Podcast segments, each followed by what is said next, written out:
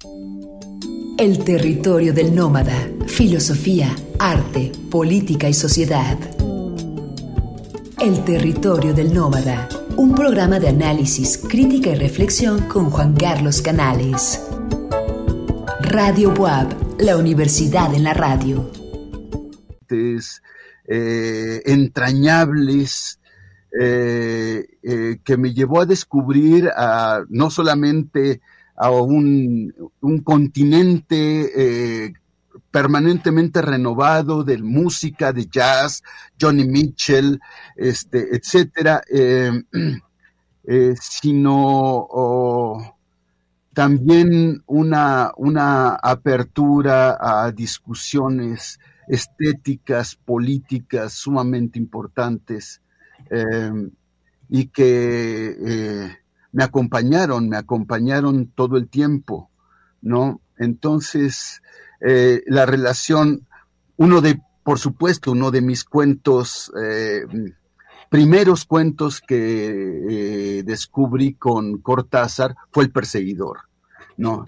ineludiblemente esa referencia con Charlie Parker este, pasaba por esta lectura asombrosa, asombrada, ¿no? De el cuento de Cortázar, ah, del perseguidor, que, que, de alguna manera cobró en mi, en mi, en mi inicio, en el inicio de mi formación, una especie de lugar emblemático, casi mítico, ¿no? Entonces, eh, sí, digamos, esta es, es perfectamente eh, magnífico, es esto, sí. Eh, Raimundo, la pregunta original, o esta pregunta fue una pregunta improvisada, pero la pregunta original es, ¿cuál es el acontecimiento de tu vida que va a marcar tu trayectoria intelectual? ¿O cuáles serían esos acontecimientos? Mira, yo he sido en realidad alguien extraordinariamente afortunado porque mi vida fueron encuentros.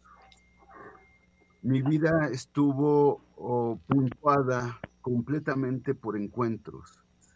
Ah, mi vida, mi familia, mi familia no era una familia intelectual, mi padre era un hombre, un agrónomo, ¿no? Eh, comunista, como muchos agrónomos de, del tiempo de Cárdenas, ¿no?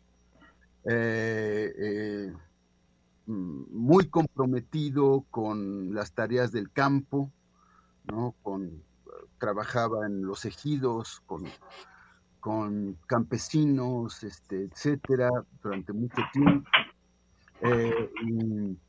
Y, mi madre fue secretaria en algún momento, bueno, en una parte importante de su vida, y después se dedicó como, como era muy frecuente en aquella época, a, a la casa, ¿no?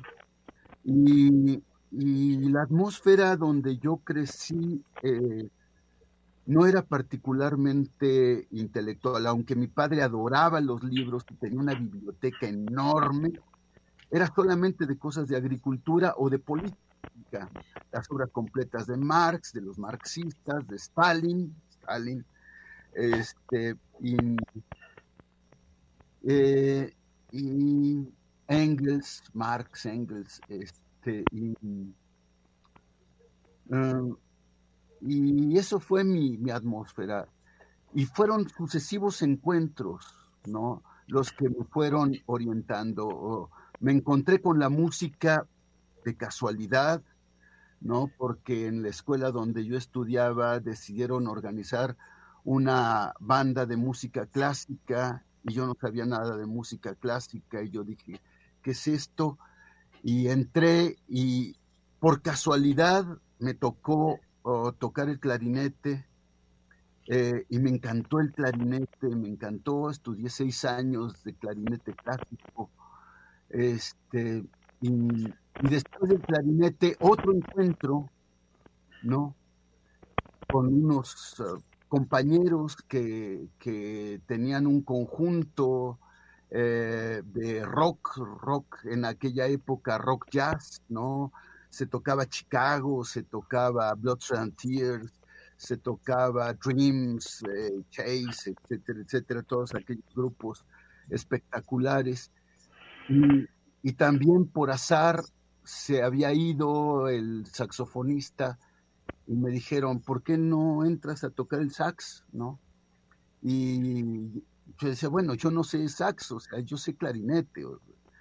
me dijeron, es lo mismo, es lo mismo, o sea, no, no, no, no, no te hagas rollo, este, eh, vas a agarrar rápidamente el, este, eh, todo el, digamos, el, la técnica y todo es muy similar.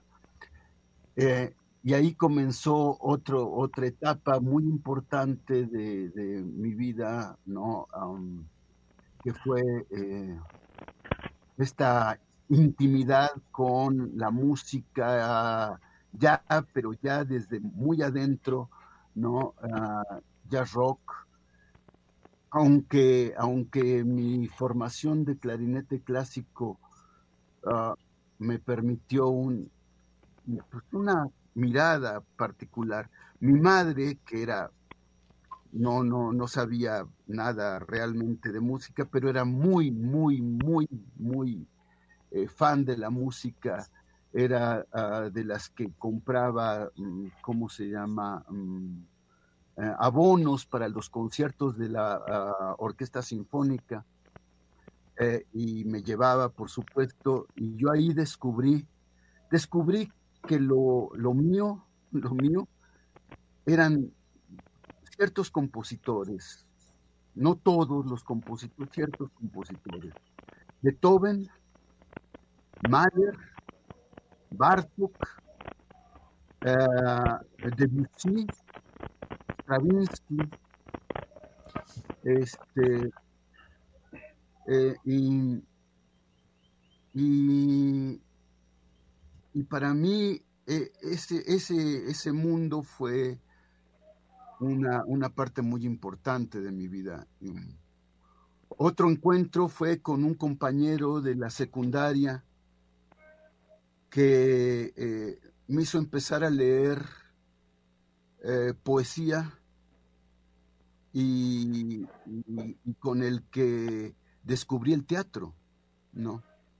Eh, el teatro, el teatro de adeveras, íbamos a ver a, los montajes de Sartre, de la Compañía Nacional de Teatro de los Clásicos, em, Arthur Miller, eh, que a mí, en fin, este, eh, el teatro era una de mis, de mis pasiones también de aquella época.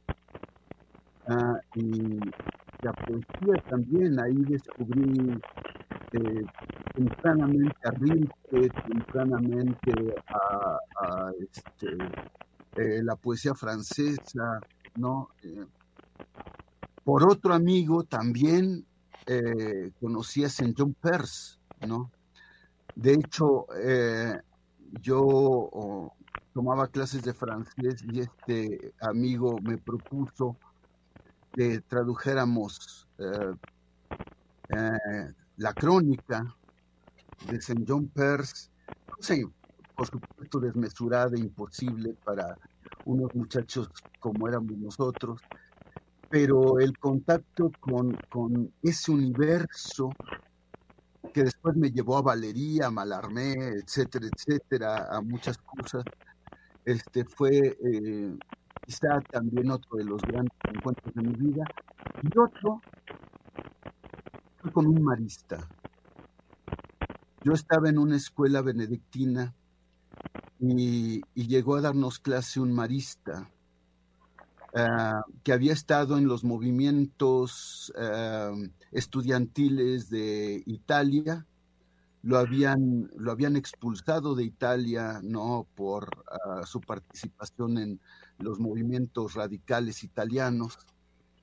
Eh, y llegó a darnos clase, y su clase fue sobre Sartre y sobre Camus, ¿no?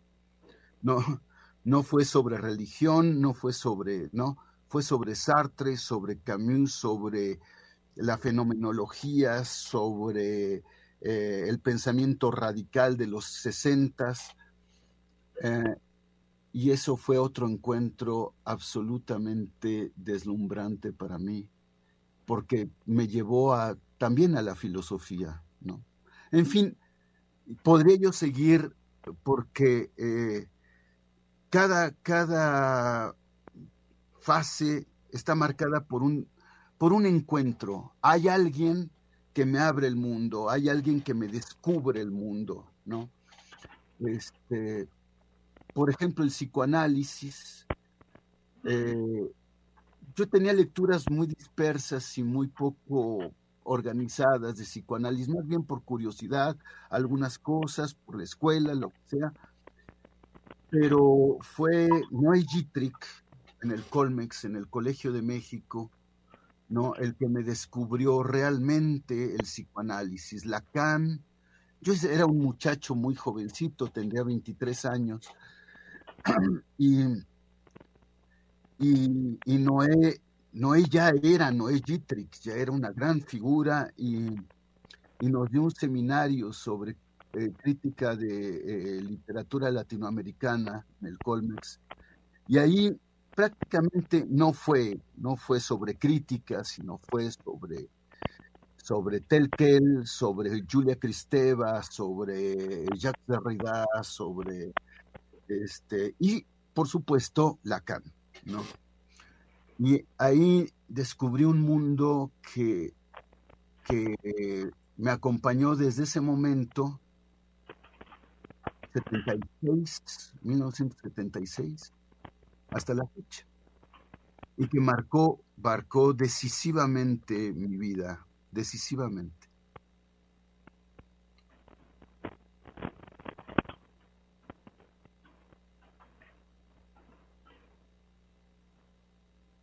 En fin, no. Digo, puedo llenar, llenar de, anécdotas de encuentros, o sea, eh, yo, quizá mi única virtud eh, ha sido ser muy receptivo, muy receptivo a, estos encuentros. Eh, y estos encuentros que fueron orientando sin duda mis, pues, mi trayectoria de descubrimiento, ¿no? De descubrimiento. Fui descubriendo las cosas a partir de mis relaciones con, gente, con, con grandes maestros que he tenido, ¿no? Con magníficos, impresionantes, fascinantes amistades, con algunos amores, este, etcétera. Entonces, bueno, eso ha sido realidad. Me, eh, Raimundo, saludo, te saludo desde México. ¿Cómo estás? ¿Qué tal? ¿Qué este, tal? ¿Cómo estás? Bien, acá estamos, eh, pues aquí escuchando lo que nos comentas, ¿no? Me da la impresión que te acercaste primero a Lacan que a Freud. Seriamente sí, o sea, yo tenía lecturas freudianas, lecturas freudianas muy, muy dispersas, pero mm. muy persas, o sea, eh, eh, lecturas muy, si tú quieres, muy eh, superficiales del malestar en la cultura, este, sobre todo de las obras sociales de Freud. Este, algo había yo leído de, de, la metapsicología, pero yo creo que sin entender realmente muy bien. Este, me acuerdo haber tratado de leer eh, El yo y el ello, un poco desconcertado siempre, este, y, y bueno, tenía yo una vaga, vaga formación, muy vaga formación y muy poca comprensión real. Eh, y fue escuchando a Noé y, y, fue por un gesto muy chistoso de Noé que, porque dio una clase deslumbrante sobre Lacan, deslumbrante, ¿no?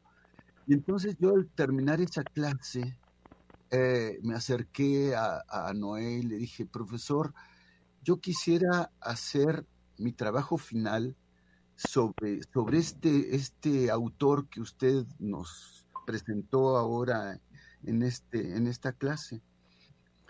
Y me, volteó a ver así como, ¿te cae de veras? Y le dije, Sí, me, pareció fascinante, me pareció, me encantó. Eh, ¿Qué puedo leer? Le dije. Y volteó, yo creo que con, con todo el ánimo de, desanimarme, ¿no? Y me dijo, léete los escritos de Lacan. y, y, yo que no sabía ni quién era Lacan, ni nada de eso, fui corriendo a la, a la librería de, del Colmex y me compré los escritos de Lacan. ¿no? Claro, claro. Y, este, y, comencé a leer, pero verdaderamente en una especie de, casi de suspensión de, de, este, de la respiración porque no entendía yo nada. ni un párrafo, ni un párrafo. Claro, este, y bueno, afortunadamente también era mi profesor en este momento, eh, Tomás Segovia. ¿no? Mm, eh, y entonces, eh, con Tomás, yo tenía una vaga, muy vaga relación indirecta, porque era el papá de un amigo mío, de Pancho Segovia, y este, y claro, yo había leído a, Tomás y había escuchado, lo había escuchado hablar, ¿no? más como el papá de mi amigo y como un gran poeta, y etcétera, pero, después fue mi maestro en el, en el Colmex. Y, entonces eh, él hablaba también, le gustaba hablar de, su trabajo como traductor de Lacan, de, de, de la, de la terrible y de complejísima relación ah, que tuvo él personalmente con Lacan, ¿no? Y, con los textos de Lacan. Y, y, yo empecé como a también a cobrar la dimensión de, de, de, eso en lo que estaba yo trabajando, ¿no? Además de que estaba yo leyendo también a Julia Cristeva y a ya este Philippe Solers y todo eso, que tampoco entendía yo nada. Y este, pero las referencias cruzadas permanentemente me llevaron a, a, una especie de compenetración con ese universo y durante, yo creo que un, un año, no hice otra cosa que leer a Telkel y a Lacan, ¿no? Eh, y y, debo decir que leí todos los escritos, ¿eh? frase por frase. Tengo un cuaderno completo donde yo iba apuntando frase por frase para tratar de descifrar qué demonios, qué era eso. Claro. Porque no, no entendía yo nada y, y bueno, fui tratando de descifrar, para mí era en realidad como la piedra roseta, una cosa así. Era, jeroglíficos puros, ¿no? Y entonces, pues yo armé mi trabajo finalmente con lo poco que pude entender de, de Lacan en todo ese trabajo, todo ese tiempo. Eh, y además, eh, iba creciendo mi fascinación por, por todo eso, ¿no? Claro. Este, y, y entonces entregué el trabajo y Noé me llamó, me llamó a su currículum y me dijo, oye, quiero comentarte tu trabajo. Me, me preguntó, ¿eres psicoanalista? No, no, ni, por equivocación, ni de lejos, o sea, todo lo que sé de psicoanálisis lo aprendí de usted y de, la lectura. Eh, y me dice, porque eh, es un trabajo muy interesante, se lo voy a pasar a alguien a quien le interesa seguramente, le va a interesar seguramente su trabajo. Y ese alguien era Hans. Hans Zetele, que en ese momento era el secretario académico de eh, letras, literatura, lingüística y literatura en el Colmex. Y, a partir de ahí, de ese trabajo, nació una amistad para el resto de mi vida. Ah, Hans y yo logramos establecer una amistad que ha durado pues, más de 40 años, ¿no? Este, entonces, ah, fui muy afortunado en muchos sentidos, también por ese encuentro, ¿no? Mi amistad con Hans fue también una permanente eh, un permanente estímulo, una permanente apertura, platicar con él era absolutamente... Llegamos a dar seminarios él me, introdujo en el círculo psicoanalítico, entré yo muy joven a dar un curso de lingüística y psicoanálisis en, en el círculo psicoanalítico, y ahí yo también mm, me compenetré todavía más con, ya y ya ahí ya sistemáticamente y, casi devotamente con, con, la perspectiva psicoanalítica, ¿no? Eh, y duré en el círculo, en, como profesor del círculo, cerca de 12 o 15 años, ¿no? Claro me llama mucho la atención lo que cuentas, ¿no? De empezar por los escritos, ¿no? Yo te cuento una anécdota mía. Cometí lo mismo que tú, el mismo pecado, ¿no? Empecé por los escritos y te comento así rápidamente que tú ubicas que la contratapa viene una pequeña reseña, ¿no? Que dice, es preciso haber leído esta compilación y a todo lo largo para comprender que aquí se juega un solo debate y es el del siglo de las luces, ¿no? Así dice más o menos. Te cuento que años yo leía y leía esa parte y donde dice compilación, yo leía complicación. es interesante, ¿no? Siempre se los comento a mis alumnos, pero sí, ¿no? O sea, eh, esta fascinación que provoca el lenguaje lacaniano, yo creo que a veces nos hace un poquito idolatrar a Lacan, ¿no? Sí. Eh, me confieso también partícipe del mismo pecado, ¿no? Y ya con el tiempo uno va tomando una distancia un poco más crítica, ¿no? De este autor brillantísimo, ¿no? Pero a veces con unas categorizaciones tremendas. No sé si tú compartas esa mirada. Pero fíjate que yo tuve otra suerte, otra suerte eh, impresionante. Eh, eh, también yo ya en mi, mi, trabajo final del Colmex, ¿no? Yo decidí hacerlo. Ay, yo tenía 24 años y a los 24 años uno hace cada cosa.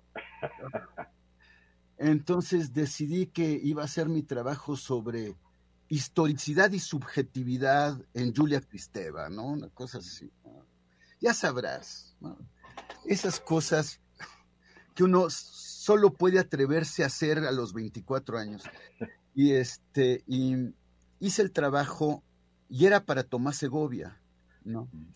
Y yo quería quedar bien con Tomás Segovia. Yo quería impresionar a Tomás, ¿no? O sea, por, porque lo admiraba mucho, porque él personalmente eh, era para mí un alguien como muy, muy fuerte, muy, eh, muy, que tuvo una incidencia en mi formación también, este, etcétera.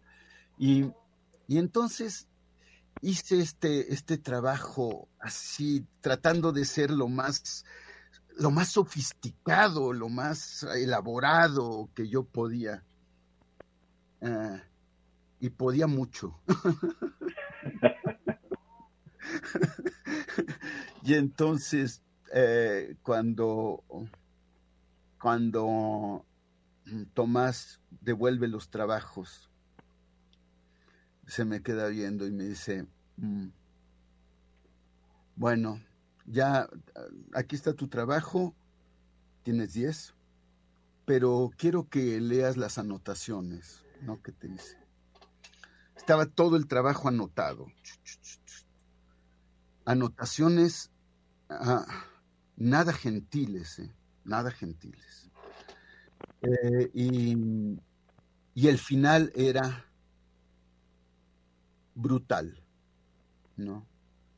Eh, Tomás terminaba y el párrafo de síntesis final de sus comentarios era impresionante y decepcionante. Ah, ninguna, ningún, ninguna ah, ah, posición crítica, ¿no? lo único que haces es recitar santo y seña para entrar en el ámbito de los elegidos. Tu lenguaje es cursi, como el del PRI.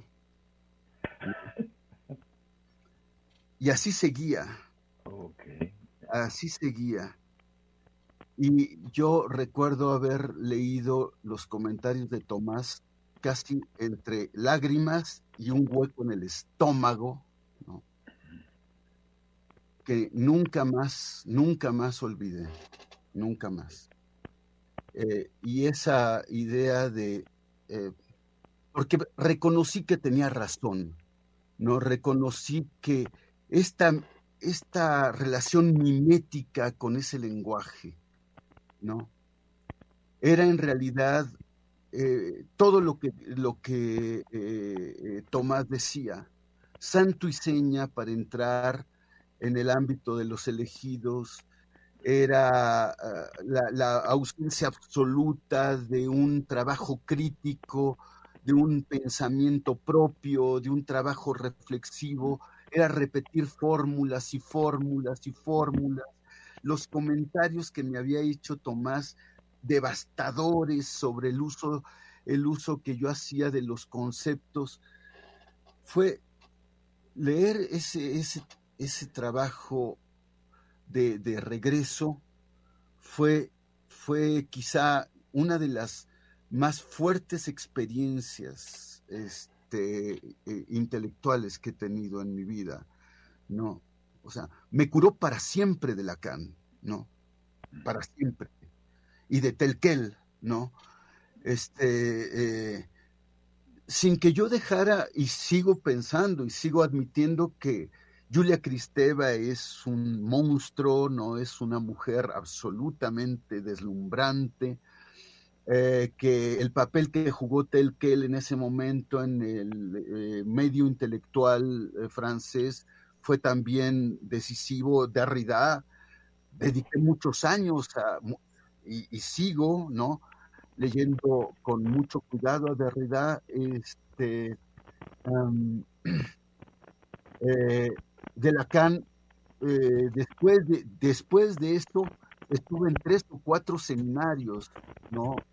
Eh, sobre Lacan, ¿no? Eh, siempre, siempre con esta misma, ah, con esta misma precaución que, me había ah, planteado Tomás. Es decir, cuidado con la a partir de lo, de lo que comentaba Héctor sobre cómo hay, digamos, cómo el mundo académico está marcado por esas pretensiones, al mismo tiempo pretensiones que se acaban volviendo eh, lugares comunes, tú vuelves a recuperar eh, una anécdota de un trabajo sobre Cristeva que le hiciste a Noé Trick. Sí, sí, sí, sí. Este, bueno, les acabo de contar que fue, fue también otra de mis experiencias muy importantes de, de, carácter de, forma, de formación, ¿no? Este, que eh, en, en, esta, en estos trabajos de clase, Noé de repente decía, bueno, ah, éramos muy pocos, éramos cuatro o cinco alumnos, y entonces nos dijo, bueno, elijan un autor para, para exponer un trabajo, ¿no? Este, una exposición de una clase. Este. Entonces yo elegí a, Julia Cristeva. Eh, la productividad llamada texto, ¿no? Un, realmente un texto fascinante, arduo, difícil. Eh, eh, y porque, porque Julia Cristeva de alguna manera conjugaba eh, la mayor parte de mis intereses, es decir, eh, era eh, un, pensamiento en el que concurría ah, la teoría política radical, el marxismo radical, este, la crítica de las ideologías, el psicoanálisis, el psicoanálisis lacaniano, la literatura, este, Mallarmé, L'Autremont, este, etcétera, etcétera. Y, y, el, eh, y Julia Cristeva eh, me, me, deslumbraba, ¿no? Y entonces, por supuesto que yo expuse, eh, leí, leí también cuidadosamente, apuntando todo para impresionar a, Noé. Este, y, y, bueno, expuse, expuse lo mejor que pude y, Noé, Noé me miraba, ¿no? Como el gran maestro que era, ¿no? Este, y con esa mirada de, ¿no? de condescendencia, de,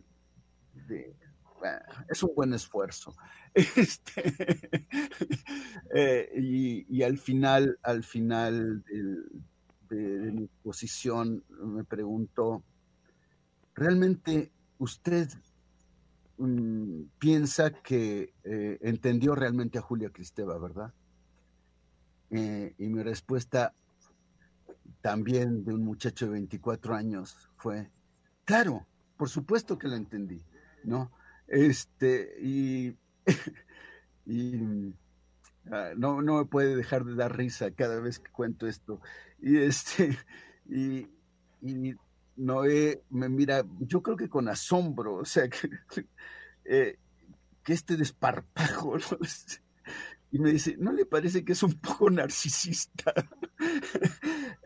y esa, eh, eh, ese subrayado, ese subrayado también me volteó la vida, ¿no? Este, porque de repente, de repente sentí que Noé Gittrick había tocado un punto realmente muy importante, que era la carga de narcisismo que uno a veces eh, eh, pone en, el trabajo académico, ¿no?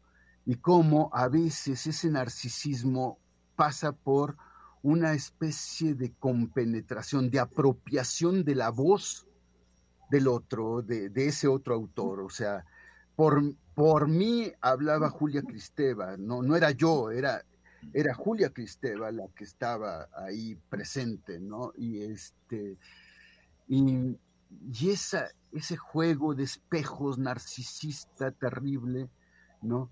Que es en realidad laberíntico, ¿no? Que es en realidad sofocante, que es la pérdida de la propia posibilidad de reflexión autónoma, de pensamiento autónomo y cómo en realidad eso está todo agarrado de una especie de exigencia narcisista. Entonces, bueno, eh, ese, ese fue otro, otro shock.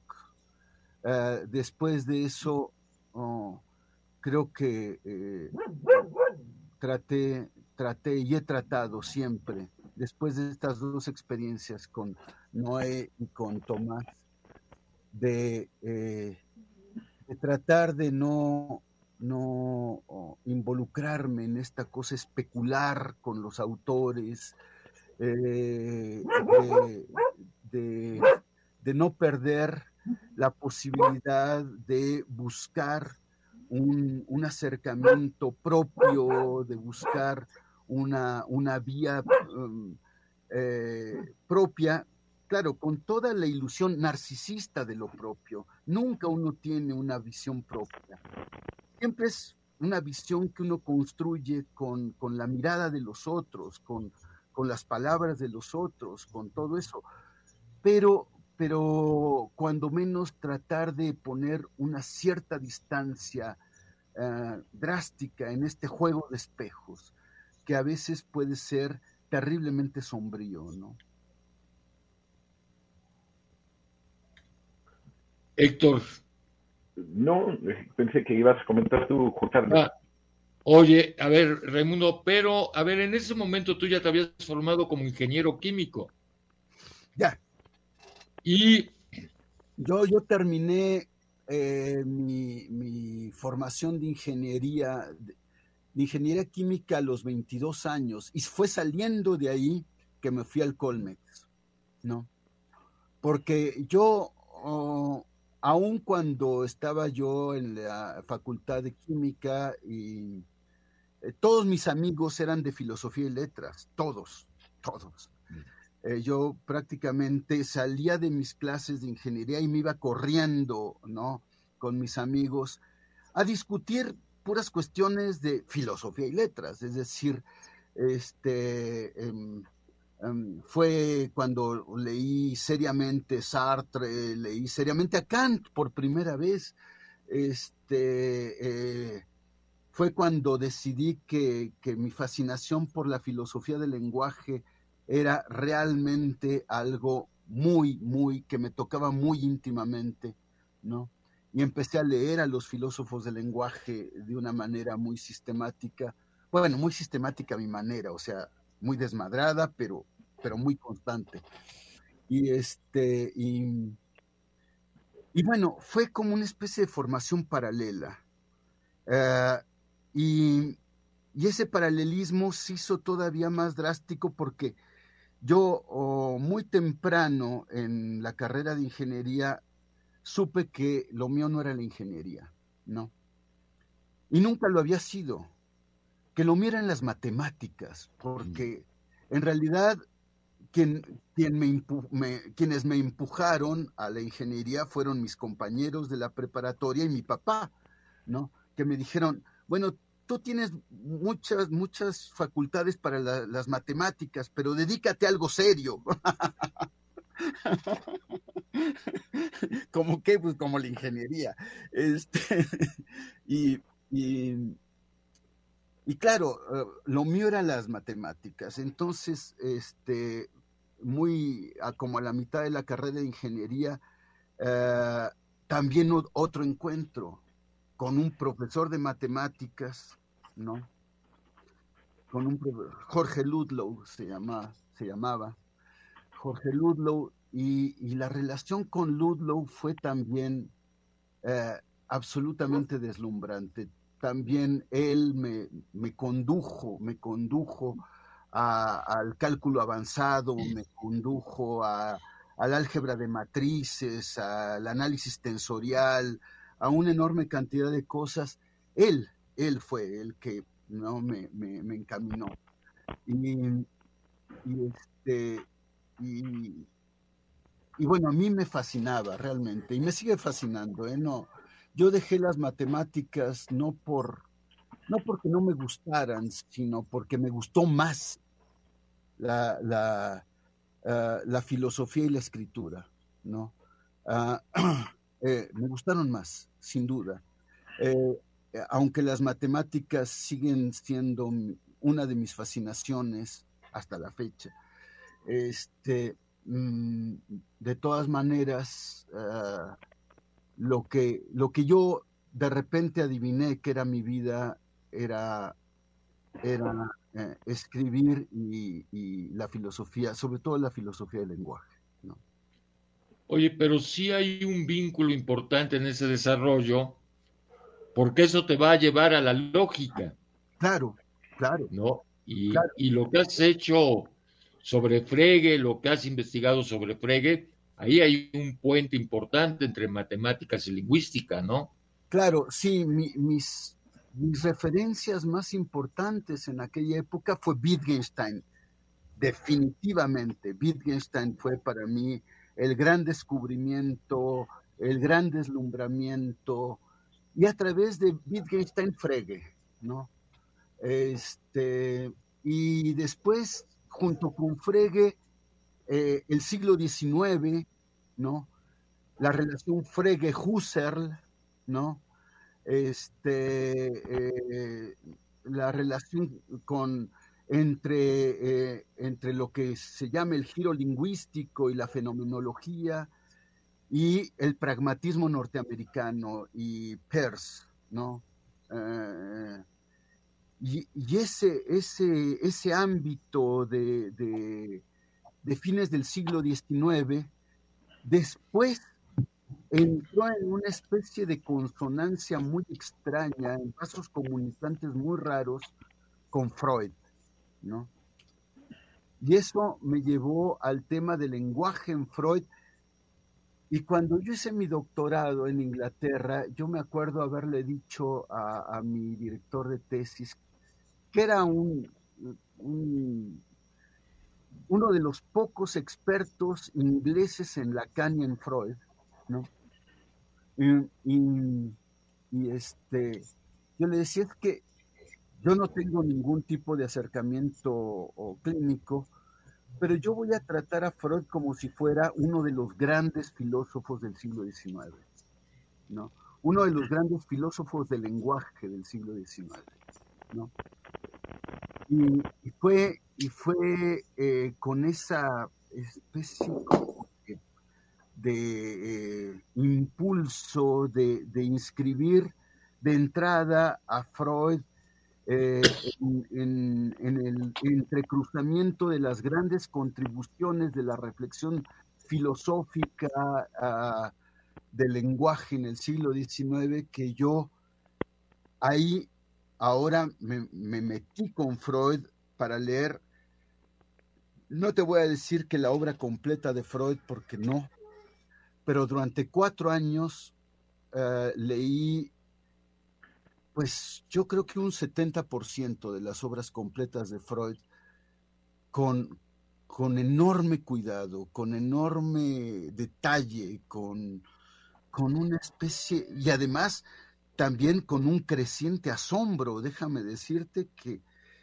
eh, fue eh, el descubrimiento de uno de los pensamientos más geniales, solo comparable a mi descubrimiento de Marx, debo decir, que fue muy temprano. Yo empecé por mi padre a leer a Marx muy jovencito, como a los 15, 16 años. Y y lo seguí leyendo y lo sigo leyendo permanentemente. Eh, y, y, son dos, dos deslumbramientos, dos deslumbramientos permanentes.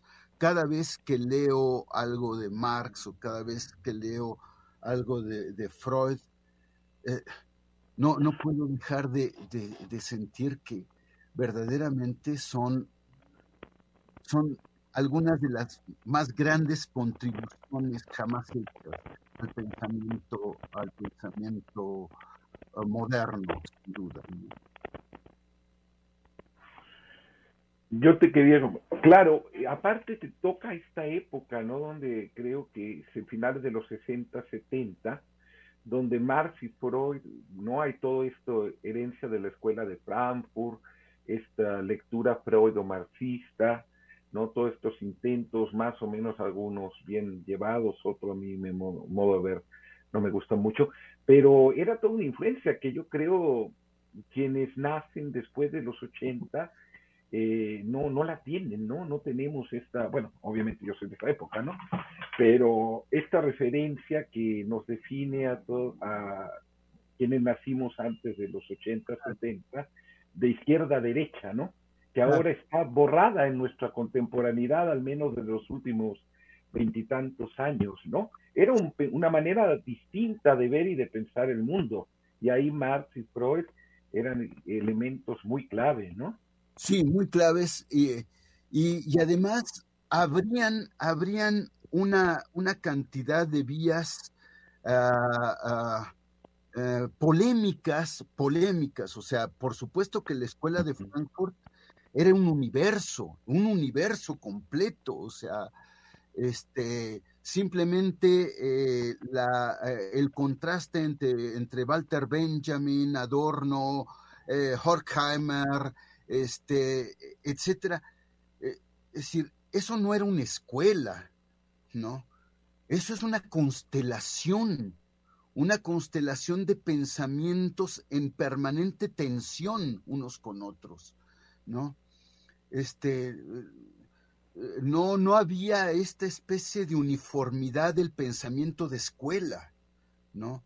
O sea, Adorno era una cosa, Marcuse era otra cosa, este, Horkheimer era otra cosa, Benjamin era otra cosa, y cada uno tenía su, su, su fuerza particular. Yo me acuerdo también eh, mi primera entrada a la escuela de Frankfurt, también muy joven, estaba yo eh, saliendo de la preparatoria, y este, y fue Marcuse. Y, yo no daba crédito con Marcuse, o sea, porque además Marcuse también involucraba una lectura de Freud extraordinariamente aguda y propia. No se parece, el Freud de Marcuse no se parece a nadie, ¿no? Y este, y, y, bueno, y entonces eh, era, era, fue, fue, entrar a ese universo fue también de, de deslumbramiento. Y después también por, por los extraños cruces de, estas referencias uh, múltiples que uno en aquella época uh, como que eh, eran más, bastante más familiares, eh, topé con Althusser. Y, y, otro deslumbramiento, pero, pero en serio, ¿no? En serio. Eh, y, y, yo en esa época mmm, me había hecho militante trotskista, ¿no? Y, y mi, también mi lectura de Trotsky fue como, como suelen ser mis, cuando, cuando, cuando quiero compenetrarme en algo, ¿no? Este, lecturas que, que, que me absorben completamente y que, eh, me llevan a, a, cuestiones muy minuciosas. Y y, y entonces yo leía paralelamente, de una manera escandalosa, por supuesto, a Althusser y a Trotsky y a, a, Mandel, ¿no? Que, que, para mí fue otra, otra gran, gran descubrimiento, Ernest Mandel. Este, y, y entonces eh, me acuerdo que eso llevó una des, desaveniencia horrible en, en el seno de, del, eh, del, grupo trotskista en el que yo estaba, de, de la, uh, de la Cuarta Internacional, la minoría de la Cuarta Internacional, este, y porque en, en, algunas, en algunas situaciones, en algunos análisis, yo uh, involucraba de manera también un poco, quizá provocadora, eh, relaciones, algunos uh, planteamientos de Trotsky con algunos de, de Althusser, y esto provocaba el escándalo de todas las mentes dogmáticas, que son todas las de ¿no? Este... en los grupos trotskistas vemos el narcisismo de las pequeñas diferencias. ¿no? ¡Uy, qué no, no, no, pero...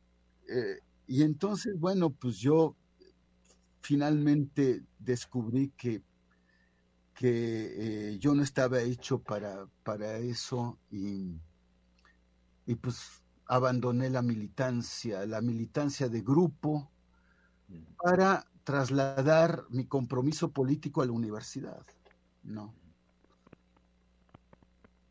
Uh, a partir de ahí por eso yo les decía antes de empezar la entrevista, yo no puedo pensar mi vida salvo como parte de una universidad pública.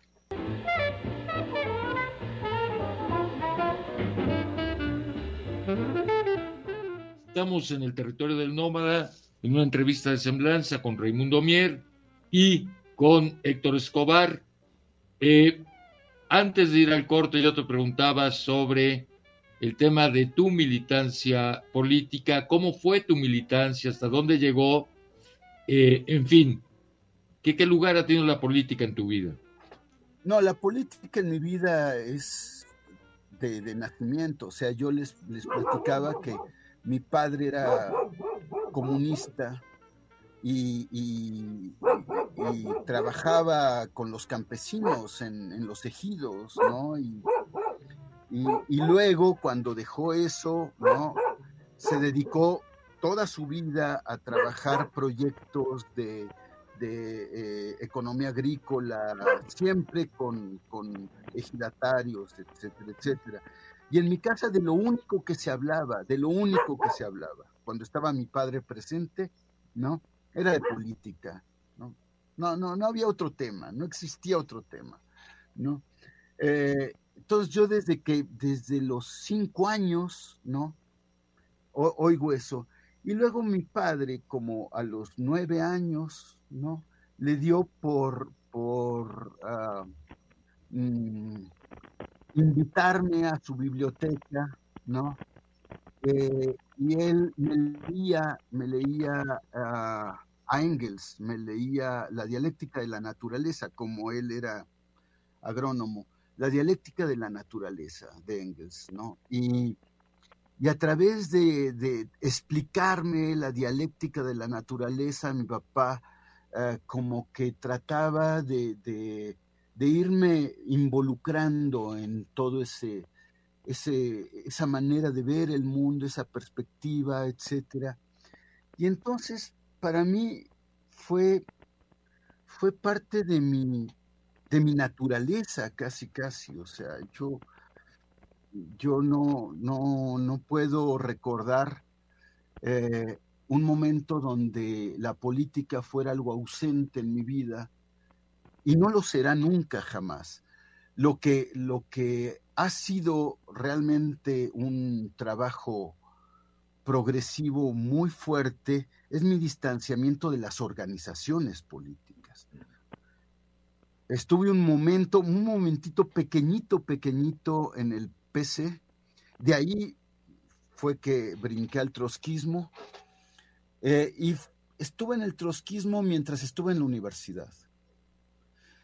Ya cuando estuve en el Colmex, ya yo había abandonado la... No, todavía no. Otra, otra situación. Un día, Noé Gitrick también, Noé Gitrick, este, nos dejó un trabajo. Y yo ah, no pude hacer el trabajo porque nosotros estábamos preparando nuestra intervención en una manifestación política, eran tiempos de Echeverría, ¿no? Eh, y tiempos de, Galván, de los electricistas, ¿no? De las grandes manifestaciones de los electricistas de, Galván. Y nosotros eh, habíamos planeado una intervención ahí en, en los, eh, ah, en las reuniones de, de masivas de obreros, etcétera, etcétera. Y, y, entonces, en aquella época que mm, se picaban esténciles y, se sacaban este, los, los, este, los comunicados en mimeógrafo. Y yo pasé prácticamente una semana picando esténciles y sacando este, comunicados y manifiestos y todo eso con mimeógrafo. Los pañales. Los pañales. Esos, esos, esos manifiestos de mimeógrafo se les llamaba pañales. Ah, bueno, no, no, eso no, no, no sabía yo. Y este, y, entonces no pude hacer el trabajo de Noé, ¿no? Y entonces eh, llegué y me dice Noé, bueno, ¿y su trabajo? Pues no, profesor, no lo hice. Y entonces me llama a la cafetería y me dice, ¿qué te pasa? O sea, ¿por qué no hiciste el trabajo, no? Y le dije, mire, usted seguramente me va a comprender porque usted es militante político, ¿no? Y, y, me va a comprender que en estas situaciones en las que estamos, este, etcétera, etcétera, ¿no? yo tuve que dedicarme prácticamente a esto, a sacar esténciles, a, escribir y, distribuir manifiestos y la fregada. Y, y entonces eh, me quedó viendo Noé Y me dice, sí, sí, te entiendo perfecto, porque sí. En estas condiciones de exilio, yo, oh, mi trabajo de militancia es muy importante. Pero en tu caso, no. El trabajo que tú haces solamente lo puedes hacer tú. Quitar un stencil lo puede hacer cualquiera. El trabajo que tú haces solamente lo puedes hacer tú. ¿no? Otro shock, otro shock que me lanzó en una especie de viaje, de viaje muy, muy complejo, muy complejo, de decisiones muy complicadas, ¿no? Y, a partir de ahí comenzó también un trabajo de distanciamiento con la gente del grupo trotskista y que, terminó en mi salida del trotskismo. Este, y, y esto sería más o menos por ahí del 78, por ahí. 77, 78. Eh, ya cuando entré a dar clases a la universidad, eh, prácticamente yo ya estaba saliendo del trotskismo, yo entré a dar clases a la universidad en el 77, en septiembre del 77. Yo ya prácticamente había abandonado el trotskismo y, entré ya a hacer mi trabajo académico curado de espanto de la militancia, ¿eh? curado de espanto. Este, con la decisión de no volver nunca más a ningún partido político, a, ninguna militancia de ningún tipo, color ni sabor. Eh, una decisión muy fuerte, muy complicada, que me involucró uh, casi una especie como de, replantearme mi, vida, ah, pero creo que fue muy importante porque bueno, yo seguí pensando y trabajando y leyendo y reflexionando, ¿no? Eh, en clave, según yo, política, ¿no? Y este,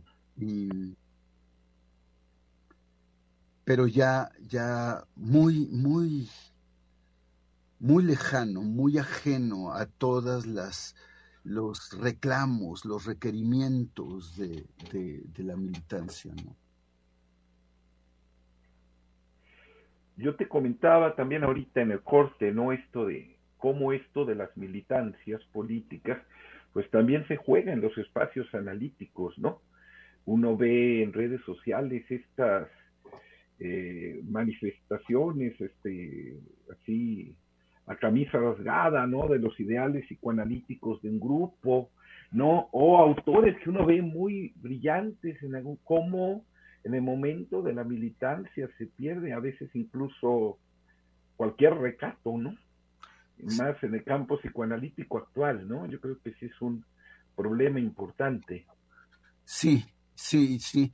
Eh, yo también te, te, comentaba que, bueno, yo participé como profesor en el, en el Instituto de Formación del Círculo Psicoanalítico Mexicano durante muchos años, no sé si 12 o 15, por ahí. Y, vi, vi este juego, esta, esta formación de, grupos adentro, ¿no? De, de, disidencias internas, de luchas, de luchas entre grupúsculos, de separaciones, decisiones permanentes. Y yo decía, esta película ya la vi, esta película ya me la sé, esta película ya la vi, ¿no? Estos dogmatismos, estos narcisismos y dogmatismos mezclados, ¿no? En, en, en, esta conformación de grupos, de grupúsculos, ¿no? De grupúsculos que están básicamente articulados a través de una especie de, fanatismo, como tú dices, fanatismo por algunos autores, por algunas variantes, por algunas interpretaciones de determinado autor, de eh, eh, y si André Green, y si no sé qué, y si la Piero Lanier, y si este eh, Jacques Alain Miller, y si, bueno, Dios, qué barbaridad, ¿no? Es, de veras, yo veo todo eso y yo digo, esta película ya me la sé, ¿no? Este, eh, y, y, claro, yo no, no, jamás he estado dispuesto a embarcarme en, en ese tipo de otra militancia, cambiar una militancia por otra, ¿no? Este, cambiar un dogmatismo por otro, cambiar una ceguera por otra, cambiar una especie de, de, de, esta especie de pasión mimética, ¿no? que, que, hay eh, eh, una por otra en esta lucha interna, ¿no? Donde en realidad de veras el juego de espejos y el juego narcisista juega un papel determinante, ¿no?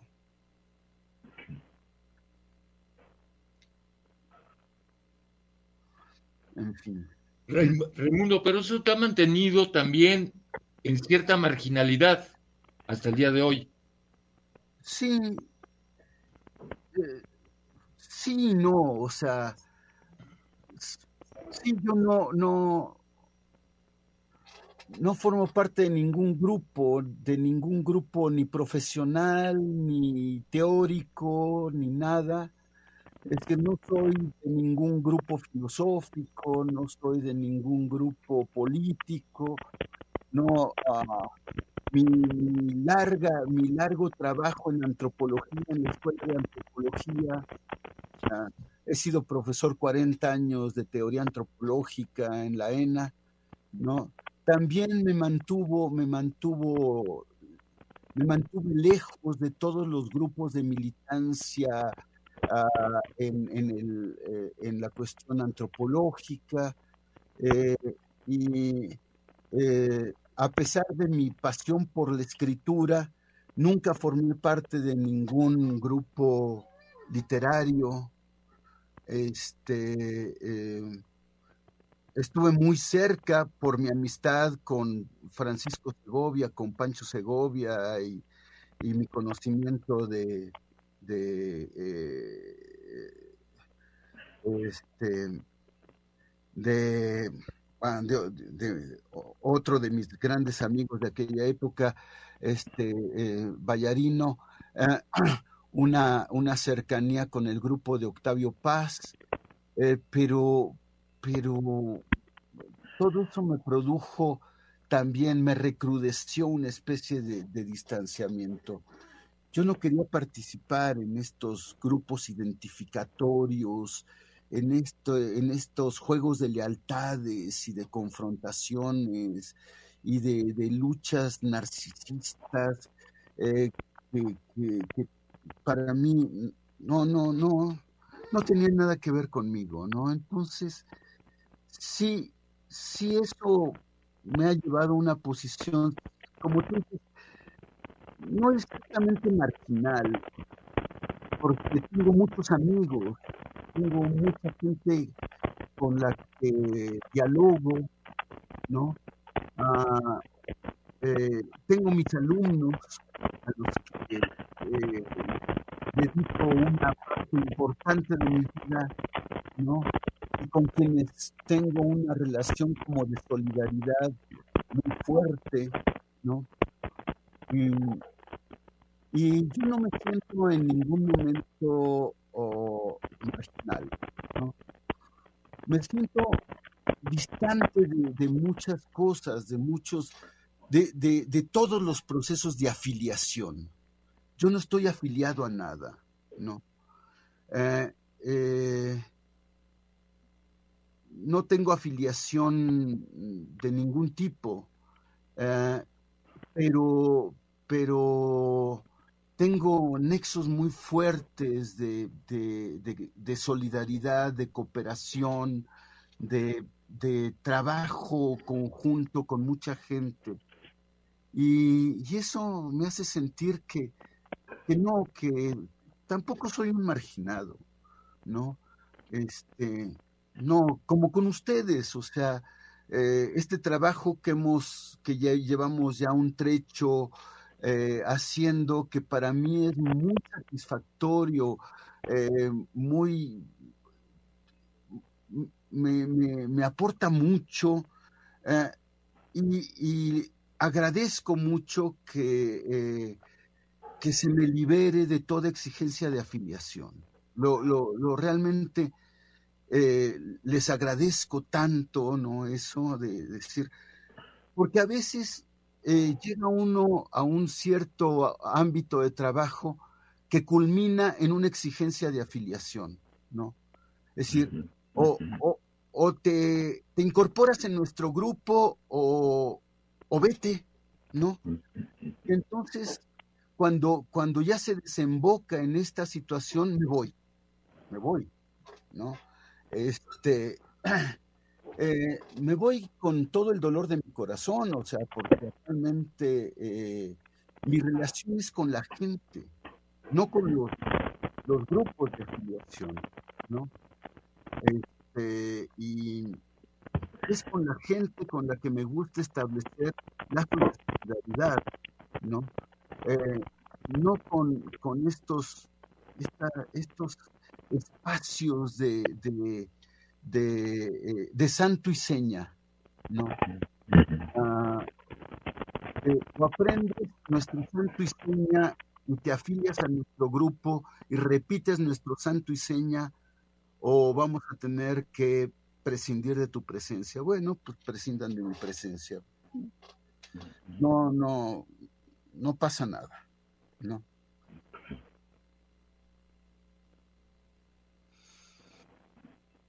Héctor. Sí, bueno, no sé. Creo que muchos compartimos algo de, esta posición que tú enuncias ahorita, Raimundo, ¿no? Eh, pues sí, todo esto, las militancias, los grupos, y no sé si pudiéramos dar un giro, ¿no? O sea, yo quisiera ver, no sé qué tan cinéfilo seas tú, Raimundo. Oh. Mira, yo entré a la UAM a dar semiótica de cine, semiótica del cine.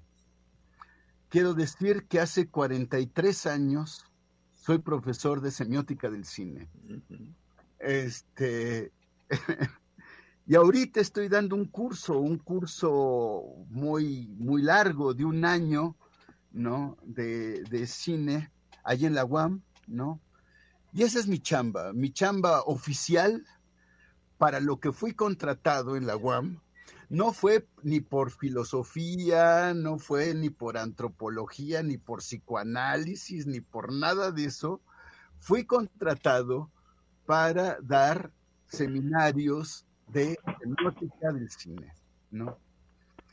a estas alturas ya abandoné la semiótica, bueno, hace muchos años que abandoné la semiótica, este, y eh, otra, otra de las, de, las, de las cuestiones a las que no pude, no pude afiliarme nunca, ¿no?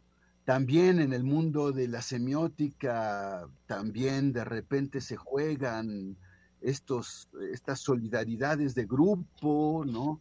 Y este, y yo nunca he podido, nunca he podido con eso, no, no, eso me desborda, me desborda, no, no logro, no logro integrarme en esta especie de, visión colectiva. Entonces, durante mucho tiempo di semiótica, semiótica muy, muy, muy canónica, ¿no? El cine desde las perspectivas de la semiótica muy contemporánea. Progresivamente me he ido, oh, digamos, separando y he ido elaborando yo también una visión propia de el acercamiento a, lo cinematográfico.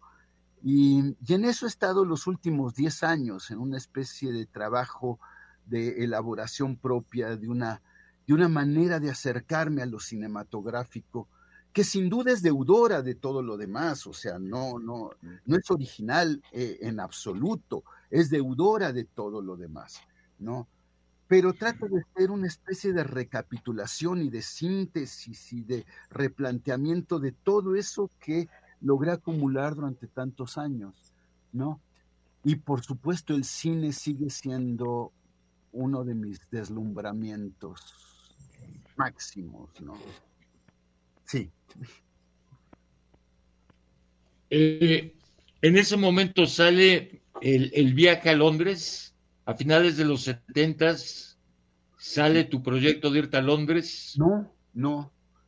Otro, otro encuentro, y este fue un desencuentro el que me lleva a Londres, un desencuentro.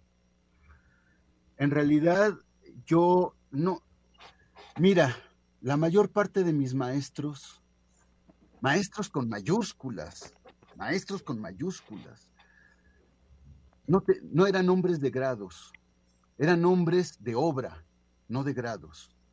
No, no Trick no era un hombre de grados, era un hombre que tenía 20 libros deslumbrantes. Eh, Héctor Schmuckler, otro de mis grandes maestros, no era un hombre de grados, no tenía muchos libros, pero era un hombre que se dedicaba a, a escribir y a pensar por su cuenta de una manera permanente, comprometida, etcétera. Eh, eh, Colin White, otro de mis maestros entrañables, ¿no? Este, eh, también, o sea, no eran hombres de grados, ¿no? Entonces yo nunca, nunca pensé en mí como, como doctor o como, no, una cosa así, no, no. Yo era lo que era y me dedicaba a lo que me dedicaba y mi aspiración fue siempre escribir algo que valiera la pena en lo que fuera, eh, cosa que nunca pude, pero bueno, no importa, este, y, ah, y en eso estaba cuando me nombraron miembro de la comisión, de la comisión de diseño, de diseño y de instrumentación del doctorado en ciencias sociales de la UAM, ¿no? Y bueno, yo trabajé poniendo como, como trato de hacer siempre lo, más, lo más de, mis capacidades en, en, ese proyecto, ¿no? De armar el doctorado, el doctorado. Y ya que estaba prácticamente armado, completo, ¿no? A la hora de distribuir responsabilidades, ¿no? Surgió una especie de, política horrible allá adentro y me excluyeron, me excluyeron de una manera brutal, ¿no? Ah, porque no era doctor, ¿no? Ah, cuando yo había trabajado, y yo puedo decir que una parte importante de ese proyecto de doctorado, ¿no? Lo construimos juntos y yo trabajando del brazo de mucha gente, ¿no? Eh, eh, y de repente, por no ser doctor, ¿no? Este, prácticamente se me excluyó, se me excluyó de, todo el espacio académico del posgrado, ¿no? En, la UAM. Eh, y, el hecho de la exclusión no, no me, nunca, nunca me ha, ah, como les digo, bueno, he sido excluido de tantas partes que, ya este, que, no, me, no, no me llama la atención. Este, pero la manera en que se me excluyó con una especie de, de, de, desdén, de descalificación brutal, ¿no? Que fue otro shock en mi vida. Yo dije, nunca más, nunca más nadie me va a descalificar de esta manera. Nunca. ¿No?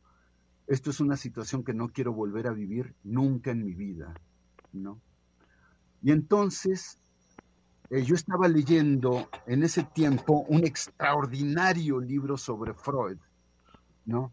De John Forrester. No sé si lo conocen a John Forrester. Bueno, para mí es un, gran, gran pensador inglés, ¿no? Este, y le escribí a John Forrester, ¿no? Le escribí a John Forrester y le dije, mire, estoy leyendo sus libros y estoy encantado, fascinado con usted. Quiero que usted sea mi director de doctorado. y, me empezó a, cartar, a, cartearme con Forrester y Forrester eh, me dijo, bueno, pero tiene usted que venirse a vivir a Cambridge. Y le dije, no, no, no, no, no, no, no quiero irme a vivir a Cambridge. Este, esto que les digo, no quiero viajar, no quiero, no quiero irme a vivir a, Cambridge. Y entonces me dijo, entonces no, no, no, no voy a poder ser su, su, su director de tesis porque eh, en Cambridge son muy, muy, muy drásticos con eso. Usted tiene que vivir aquí, a no sé cuántos kilómetros a la redonda de la universidad, ¿no? Eh, le voy a recomendar con, con, alguien que también es un gran conocedor de Freud, de Lacan, eh, de, de, la literatura, este, etcétera, este, Malcolm Bowen, ¿no? Él es eh, el director de Roman Studies, ¿no? En la Universidad de Londres.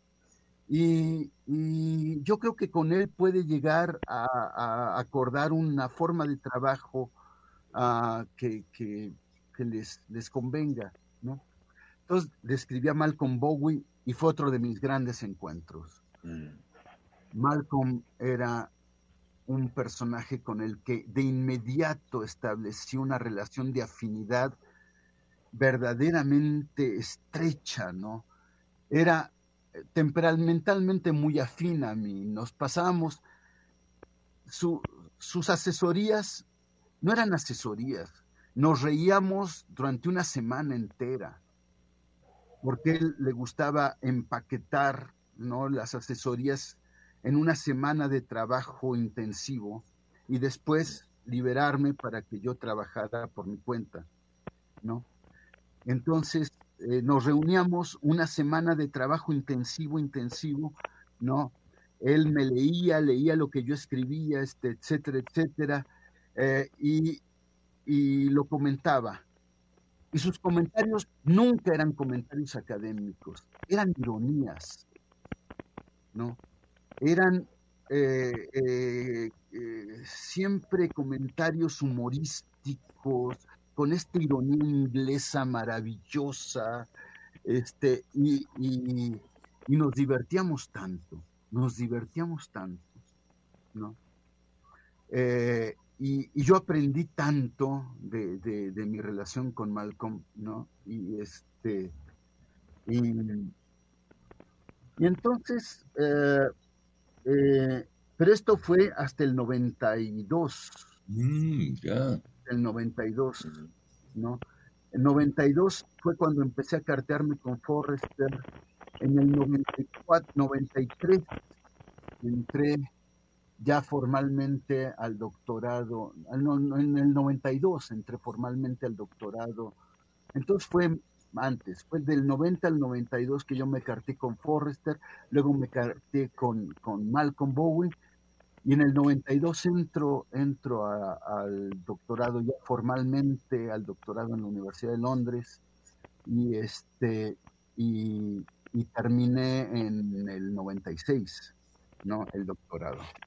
Y todo ese trabajo, todo ese tiempo fue un trabajo personal directo de Malcolm conmigo, o sea, Malcolm y yo ah, logramos establecer una forma de trabajo muy personal, muy directa, muy comprometida, él conmigo, yo con él, y este, y siempre, siempre, siempre, eh, eh, sin, sin mediar la jerga de por medio, sin mediar ningún tipo de exigencia de afiliación, ¿no? Malcolm siempre eh, empujándome a, Les cuento una anécdota, ¿no? Eh, yo había empezado un capítulo de la tesis con una, con una cita de Foucault, ¿no? Eh, y de repente Malcolm, leyendo eso, me dice, ¿y por qué cita usted a Foucault? Bueno, porque me parece un pensamiento interesante, ¿no? Este, creo que dice, pero no está diciendo algo que usted no supiera, ¿sí?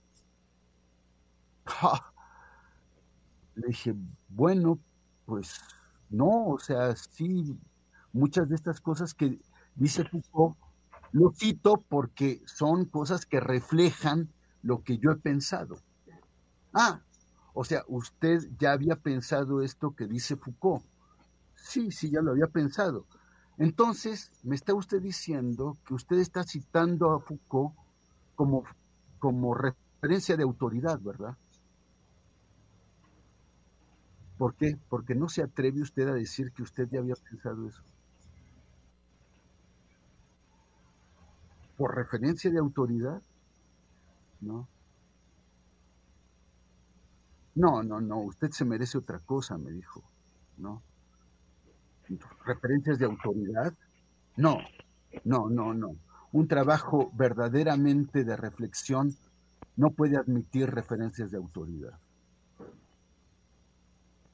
Eh, usted, usted, ¿no? Diga lo que usted piensa, o sea, y este, y, así, así, Malcolm permanentemente me empujaba a, o sea, déjese de, déjese del aparato, déjese de, todo este aparato, o sea, eh, piense, siéntese, piense, desarrolle, ¿no? Este, eh, y esto siempre enmarcado en comentarios, ahorita lo digo de una manera muy solemne, pero, pero Malcolm ah, no era para nada solemne, entonces me hacía chistes, me hacía, se burlaba de mí, me hacía bromas, este, y, fue para mí una especie de enorme aprendizaje, este, ese, esa, esa manera tan, tan al mismo tiempo tan genuina de, de, trabajar, tan, tan abierta, tan sincera, tan sin aparatos, tan, tan sin, este, sin esta especie de, parafernalia académica, ¿no? Este, y, bueno, yo, yo es de las cosas que que rescato muchísimo de mi paso por, por el mundo inglés, ¿no? Experiencia de San Miguel Canoa fue, me acuerdo haberme, desde que bajarme del, del camión y tener que jalar aire, decir, han pasado cuántos años, ¿no? De, de, de, de aquel episodio de Canoa y yo creo que se quedó impregnado Canoa de, de una especie de atmósfera trágica, ¿no? Se respira todavía, o cuando menos yo respiraba en ese momento. No sé si era mi propia ah, sugestión o era una eh, algo que, yo inventé o que eh, lo que sea, pero, pero fue fue una, una sensación terrible ir recorriendo canoa, llegar a la iglesia esa donde, donde eh, ocurrieron esos episodios de canoa y todo el tiempo estar reviviendo la película y todo, bueno, para mí fue una experiencia vital y antropológica extraordinariamente fuerte. ¿eh? Este, bien, eh, y y sigue siendo actual, ¿no, Raimundo? Ah, yo sí, yo sí creo. Eso es lo más terrible, ¿no? Me, parece que, sí. Eh, eh, yo creo que, que, no nos hemos curado de canoa. La sociedad mexicana no nos hemos curado de canoa. ¿eh? Este, yo creo que sigue siendo una película que uno mira con una especie de de asombro porque yo creo que toca, toca resortes como muy, muy, muy íntimos de, eh, de, los procesos sociales en México, los modos de, de, eh, de, la fuerza, de la fuerza terrible, contradictoria, atroz a veces, de la religiosidad popular, ¿no? Eh, de las formas brutales, bestiales, descarnadas de la política mexicana, ¿no? Es decir, yo creo que toca muchos, muchos aspectos, muchísimos aspectos, ¿no? Eh, que, que han sido relevantes en la historia moderna de este país, que han sido constitutivos de la historia moderna de este país y que, y que le imponen una especie de marca trágica a, nuestra vida política. Eh, Raimundo, Héctor, estamos a 10 minutos de terminar el programa. Ok. Héctor, ¿con qué te gustaría cerrar? ¿Con qué pregunta? ¿Con qué comentario? comentario. Pues no sé si Raimundo nos pudiera platicar un poco de los proyectos en los que esté ahora. ¿No? Ay, Dios. Mira, eh, lo que pasa es que eh, una parte muy importante, como ya les, les dije de mi vida, es la docencia, ¿no? Entonces, este, yo dedico como más de la mitad de mi vida, sin duda, a preparar mis cursos, ¿no? Ah, y, entonces, eh, me gusta, me gusta elaborar mis cursos con la gente, ¿no? Es decir, lo primero que hago es tratar de ver en qué anda la gente, cuáles son sus proyectos y tratar de eh, incorporar mis propias inquietudes, mis propias curiosidades, eh, mis propias eh, horizontes dentro del marco de, los, los horizontes de mis estudiantes. Entonces, eso para mí es padrísimo porque ah, me obliga a, una especie de, permanente eh, reinventarme eh, mi, trabajo mi trabajo en la, en la universidad. Y eso es parte de una parte importante de mis proyectos de vida. Lo haré mientras pueda, mientras me dure la, la fuerza, mientras me dure la memoria, mientras me dure un poco mi capacidad de, exponer, de, y, y, en términos de escritura, bueno, uh, publiqué hace tres años, tres años, un libro de, de poesía que que me llevó 40 años escribir, ¿no? Ah, lo publiqué en la UAM y en realidad, en realidad es ese, eso que, aparece como un compendio de, escritura ah, entre 1982, de, de, cuando datan los primeros textos de ese libro, hasta ahora, hasta, digamos, hace tres o cuatro años, ¿no? Este, ah, en realidad es, es, una parte, pero, pero yo sigo escribiendo, sigo escribiendo textos de, literatura. No es, no es exactamente un proyecto, porque, porque yo no escribo por proyecto en general, ¿no? Sino que de repente, de repente se me ocurren cosas, de repente eh, eh, emergen cosas, ¿no? Y yo, como les decía, yo soy un hombre de encuentros. Eh, por ejemplo, ¿no? en el trabajo con ustedes han aparecido unos, una cantidad de temas.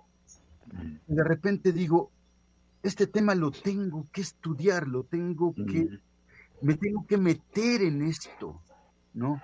Me tengo que meter en esto porque es un tema fascinante, porque me presenta una cantidad de problemas, de desafíos, etcétera, ¿no? Y entonces voy cambiando de temas, ¿no? A medida que me encuentro con, la gente, ¿no? Este, entonces, ahorita eh, eh, estoy en, algunas cuestiones, en un trabajo largo sobre Spinoza, porque uno, de, mis, de mis proyectos es saldar mis deudas. Yo me siento al final de mi vida, ¿no? No lo cual es cierto. Este, y, y tengo muchas deudas, ¿no? Ah, tengo deudas de escritura, o sea, yo cuando trabajé con, con, em, ah, con Colin White, algún día Colin White me dijo, usted tendría que trabajar seriamente, ¿no? Ah, sobre Virginia Woolf. De hecho, él me nombra, me nombra, bueno, él participa en el comité que me nombra, eh, ¿cómo se llama? Mm, eh, a la cátedra Virginia Woolf, ¿no?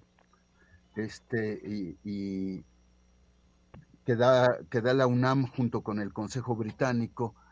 Y, yo decido en ese momento dar eh, ocupar la cátedra de Virginia Woolf en un curso de, un año sobre Virginia Woolf. Y cuando, cuando termina, uh, Colin White asistió a todas las reuniones y cuando terminamos esas reuniones, Colin White me dijo, usted tiene que escribir esto, usted tiene que escribir esto. Y uh, le prometí que lo iba a escribir. Le prometí que lo iba a escribir. Eh, le dije, sí, Colin, por supuesto que eh, lo voy a escribir, te prometo que lo voy a escribir y este y nunca lo escribí y, murió Colin White y, me quedé con, con una sensación terrible de, de, deuda, ¿no? Y algo parecido me pasó con, con Spinoza, uno de mis amigos, más, amigos, ya lo he mencionado en otras ocasiones, Gregorio Kaminsky, ¿no? Él escribió el que es para mí el libro más interesante que se ha escrito sobre Spinoza en América Latina, ¿no? Ah, eh, y, ese libro Ah, surgió también eh, cuando Gregorio oh, estaba, vivía aquí en México. Eh, tuvimos largas pláticas, Gregorio y yo, sobre Spinoza, sobre los autores de Spinoza, sobre todo esto. Y algún día, ¿no? Él ya había construido su espléndido libro sobre Spinoza, pero me dijo, algún día deberías sentarte a trabajar esto también, seguro que podrías eh, también, podríamos hacer algo juntos, unas cosas así. Y le dije, sí, sí, Gregorio, sí, sí, este, ah, lo vamos a hacer, lo vamos a hacer. Y este, finalmente regresó oh, Gregorio a Buenos Aires y murió hace tres años Gregorio y y otra vez la sensación de una deuda y estoy trabajando, y ese sí lo estoy trabajando largamente, un trabajo sobre Spinoza, ¿no? Eh, como parte de, mis deudas. Ah, en fin, tengo una colección de deudas que quiero saldar antes de morirme. Pero, a ver, estás lejos de morirte, digamos. Eh, cronológicamente estás lejos, ¿no? Ah, no sé. Sí, yo creo que sí, no digo. Al menos que te dé un infarto, que algo así, pero digamos, ¿no? 69 ah. años, Raimundo, todavía, y ojalá que vivas más. Ojalá ah. que vivas bastantes más. Nos tenemos que ir, desgraciadamente. Raimundo, mil gracias por esta charla. Ojalá que sea la primera de muchas, ¿no? Hay un tema pendiente, que es el silencio, que es el tema del no, que ayer te oí hablar sobre fregue y el no, y lo que significa el, claro, claro. que lo que significa el no para el lenguaje. Es ha perseguido durante muchísimos años de mi vida. ¿eh? También lo tienes que escribir, ¿no? Sí, sí, prometo. Y, eso lo a ustedes escribir. Bueno, pero, en serio. este, y nosotros sí te vamos a perseguir, pues, para que pagues esa deuda. ok. ¿No? Y Héctor, mil, mil gracias también a ti por esta, este diálogo un gran disfrute. Yo también lo disfruté mucho. Ojalá que nuestro auditorio lo haya disfrutado. Para mí fue realmente una, una plática magnífica. No, creo que nos divertimos mucho cuando y, y, no solamente divertirnos, sino que es la oportunidad para también pensar, pensar juntos, ¿no? Y eso es una de las cosas que, que me parece más rescatable. Muy bien, Raimundo. Pues esa es la característica de tu enseñanza, ¿no? Divertirse y pensar. ¿no? Mil gracias y buenas tardes. Seguimos en contacto. El territorio del nómada con Juan Carlos Canales. Escúchalo cada domingo de 10 a 12 horas. Radio WAP, la universidad en la radio.